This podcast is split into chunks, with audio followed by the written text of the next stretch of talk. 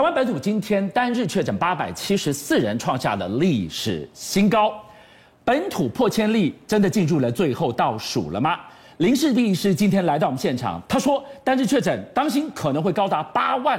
我加 combo，我们该害怕吗？台湾距离完全自在的与病毒共存还剩多远？今天我们就带您来看这个地方，全中国现在验出最严重的上海。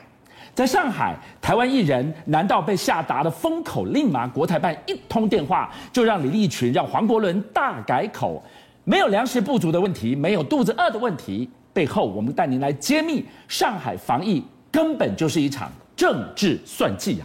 好，俊相，我们先来看今天的本土案例已经接近境外移入的八倍了。以前我们一直讲说都是境外移入害的，境外移入害的。现在你看这个数字就知道，它已经进入本土，而且开始大规模扩散，破千倒数，破万不远了吗？你该不该害怕？来看今天大家热议着，只要家有小孩，如果你也关心这个议题的话，今天刚刚上路的停课标准是政府告诉我们不要害怕，但是家长老师心里很害怕。哎，我们先这样讲，政府提出来这个规范，表面上好像放宽了，可是有两个问题，第一个。中央放宽了，可是地方严呢，所以现在有一个状况，它变成说放宽之后，学校要有三分之一以上的班级群要达十班以上，全校才会停课。现在的标准是两班就全校停课了。是，请问国中小一个学生停课在家，是只有他在家吗？我家长要不要留？我要不要跟公司请假？我要不要跟公司讲说不好意思，依法规定他得要在家，我必须要在家照护。那如果要照护的话，我请假有没有薪水？哇！所以今天新制度上路第一天，那不就是乱的不得了了？是因为全都没有法源依据，而且中央跟地方乱成一团。好，林医师今天来带我们看到了疫苗的施打，小小朋友等不到他们的疫苗，然后大一点的朋友两剂 BNT 保护力也在下降当中，家长能不担心害怕吗？呃，首先今天指挥中心有秀出，请李冰英老师到记者会上吼，他讲了两件事。我们拿美国来看，是事实上美国这个 Omicron 的冬天吼，儿童五百万人确诊，哇，五百万多，所以它分母太大了，因此它会累积出一些死亡。我去查了，应该是一百九十几例死亡。对，那这个是李秉颖老师就。调出这个儿科学会他们每一周每一周的资料，然后是，你看他他后面就列这个死亡率大概是万分之一，万分之一是高还低啊？高，这个太高了，我觉得这个太高了，因为我我列两个例子，大家就清楚了哈。大家看下一张，第一个是我们我很关心的日本，日本这两年来。我们看最左边的十岁未满哦，对，已经累积快九十二万人确诊了哦。好，台面上哦，好，这只是台面上，一定冰山一角而已啦哈，对一定更多人确诊了哈。你看他死多少人？四个小朋友。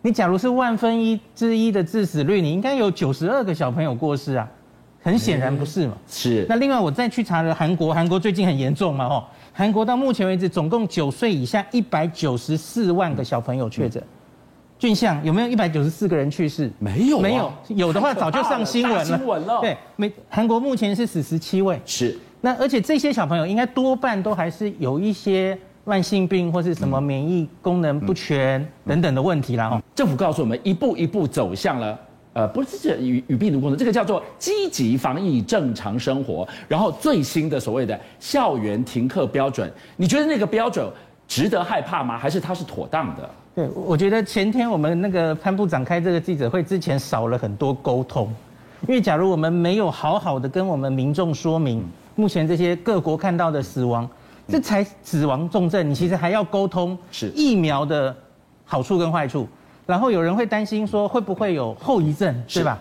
有人说新冠，对，我知道不会重症，可是小朋友会不会有后遗症？有人担心这个嘛？你要把这些数字都跟国人沟通好之后，大家很确定的知道。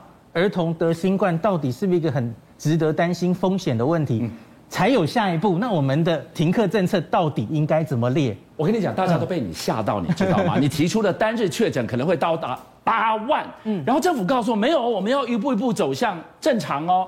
很多人心里在想，我如果反正现在都是轻症。轻症我又有疫苗，然后不如就大家慢慢走向正常之后，我有抗体了，我就迎向国境打开，我就可以出国去玩，我尽快就恢复以往的一个状态。我们大被你吓到了，我到底要相信你，还是应该相信政府？就像那个八万，我其实是列一个最糟的剧本，就是我们假如感染的，因为我们要一定要看 PCR 阳性率嘛，你一个国家最高可以冲到多高，跟你检测的一日的 PCR 阳性率多高有关。那我们现在上礼拜阿那阿中他们告诉我们，一天可以测全开测二十万个 PCR。那我们看国外的资料，像韩国、日本这一次很严重的时候，他们 PCR 或加快筛了，他们有把快筛都加进来哦。阳性率可以冲到三十、四十，甚至五十以上都有。就是五十的话是什么意思？你检验两个就有一个阳性。当你社区非常严重的时候，一定会冲高的哦。我们目前这几天的 PCR 阳性率大概是一 percent，慢慢在高喽。上礼拜大概零点五 percent。所以假如我我就很客气的，我们只抓我们阳性率到四十的话，那用那个二十万乘，那就是这个八万。这个时间点发起防御的攻势，我们可以付出比较小的成本。那么。刚刚我们看到了上海的防疫坚守清零，但是清零的防疫走到今天封得这么痛苦，被人形容是三荒：荒谬、荒诞。这样子的防疫背后，居然是一场政治算计啊！哎，我们先这样讲清楚：如果你今天要科学防疫，要清零，就应该天子与庶民同罪，是所有的人都用一样的标准，而不是这边一个特权，那边一个特权。我们今天看到国台办在记者会里面被问到，哎，黄国伦这个台湾的明星，他跟他老婆说，哎，怎么一天只能吃一餐呢？结果问了之后，国台办马上讲，不好意思，市台办就是上海市台办已经特别打电话了。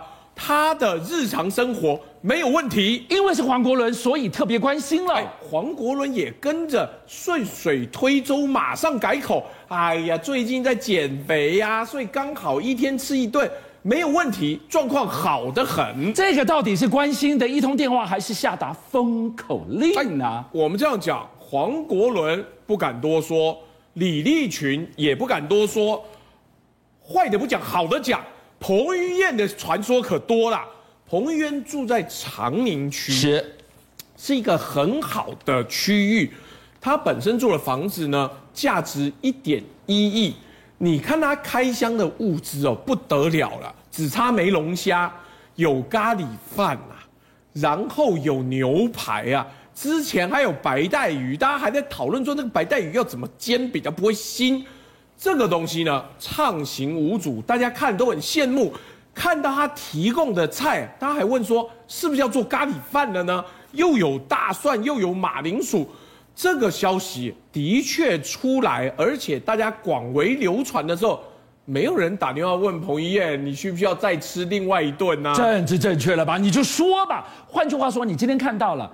今天你不能出来靠说肚子饿哦，不行哦，这是政治不正确的。一通电话就闭嘴，这个东西你爱怎么直播，爱播多久播多久。但是这个上亿豪宅的彭于晏背后，我们也看到了哇，高等云端上的人是怎么防疫的呀？哎，动物农庄就讲说啊，你是猪，我是猪，但他们不是跟你是同一种猪。我我我跟你讲，看到这里啊，你会觉得猪门酒肉臭，但问题是下一句要接的，路有冻死骨，为什么？因为就有比较糟糕的方舱，第一个还没建完，在南汇方舱没建完、没盖好，人送去的时候呢，停电，没有盖好，而且又漏水，又停电又漏水的方舱怎么住人呢？还不要讲，因为它结构不好，所以只要下雨呢，屋顶就塌了。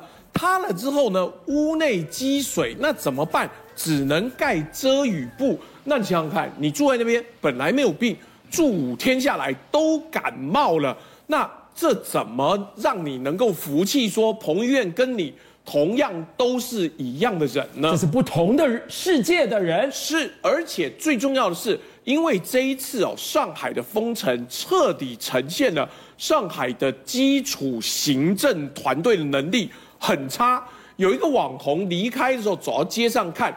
现在蔬果店都不能营业，对不对？嗯、结果有很多的蔬果卸货之后就丢在路边，然后就烂掉、恶臭。哎，但我们刚刚是不是讲有很多地方吃不到新鲜的菜，收不到小区买给他们的东西的时候，偏偏这些地方蔬果生鲜丢了满地都是，店不开没人收，只好让它臭掉。饿肚子等不到菜，结果这边一包一包烂在这儿。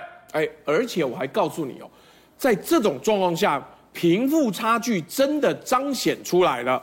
我们直接讲，上海这一名外送员呐、啊，他日薪四点七万元新台币哦，他一天就赚到四万多块五万块，怎么可能有这个行情呢？哎，我告诉你，第一个，他跑的单多，他一天跑六十单，可是第二个是他拿到的小费多，他小费是三点六万，你你可能只看这数字不知道，不好意思，我去打听了一下，这些小哥啊，这些外送小哥、快递小哥。你给越多钱，他牛排都帮你买来。所以换句话说，在现在这个状况之下，要酒有酒，要牛排有牛排。但问题是，你要出得起那个小费。所以出现一个状况，京东物流说，我有一堆卡车，我有一堆机车，没有驾驶，有车没司机啊。因为它的价格，它给你的月薪、日薪哦，已经加到四倍了。哦，没人要来。那我去赚那个外送快递，人家给我小费，我帮你跑腿。那现在有个很大的问题啊，明明可以赚钱，但很多人说，因为上海区是疫区，司机根本不敢去。邀请您一起加入五七报新闻会员，跟俊相一起挖真相。